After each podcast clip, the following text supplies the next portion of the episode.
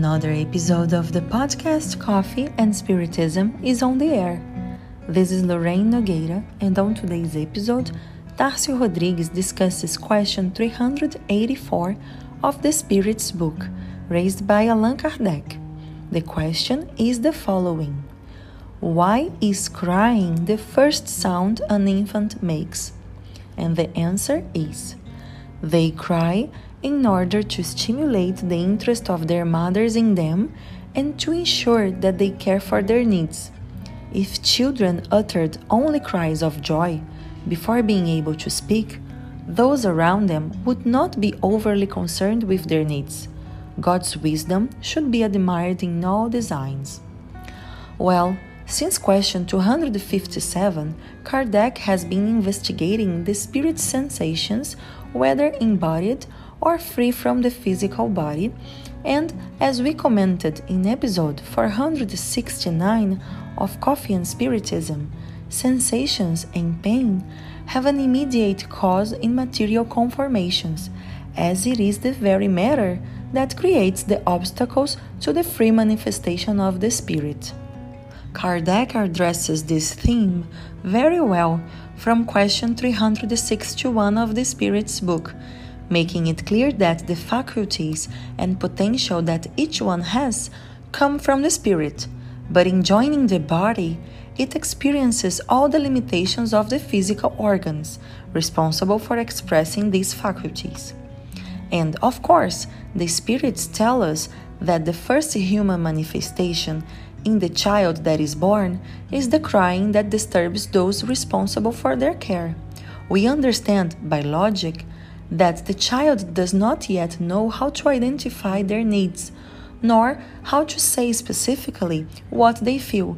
So we consider that they perceive the sensation of pain and discomfort in a generalized way, exactly as in the theoretical essay on the sensations of the spirits brought by Allan Kardec in question 257. This happens because pain is a kind of negative feedback telling us that something is not right and that changes are required to bring circumstances back into balance. Thus, we understand one of the most important aspects of pain. It stings us like an invisible stinger. Very often, we do not know where it comes from, nor are we able to understand that it reveals the need for change regarding certain aspects of our life. Therefore, it is natural to start with complaints like children who cry and ask for help from their parents. But when we become adults and we have more elaborate abilities to express our feelings, if we repeatedly complain without doing anything to resolve the issue, people around us end up trivializing our complaints. Some might say that when a person complains a lot but doesn't look for help nor change, it is because he or she likes to suffer. But we know that no one actually likes to feel pain, and whether it is physical or moral, we cannot just stop looking for readjustment and conform. The teaching of the spirits has such a depth that we can even extend the reflection to social issues.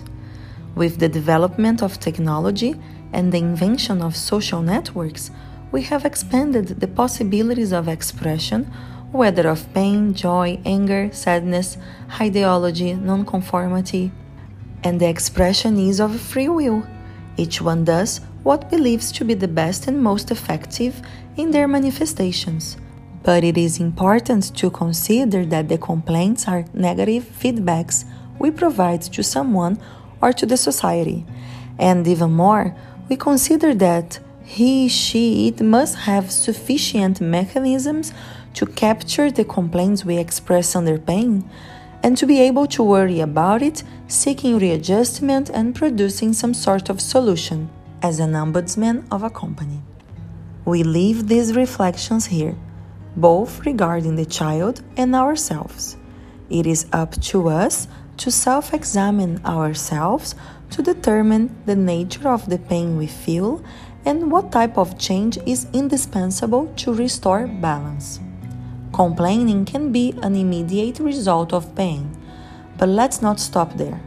Let's go on investigating what bothers us, discovering the solution, looking for who can help us, and always thinking of ways that enable both the identification of problems and the accessibility to channels of support.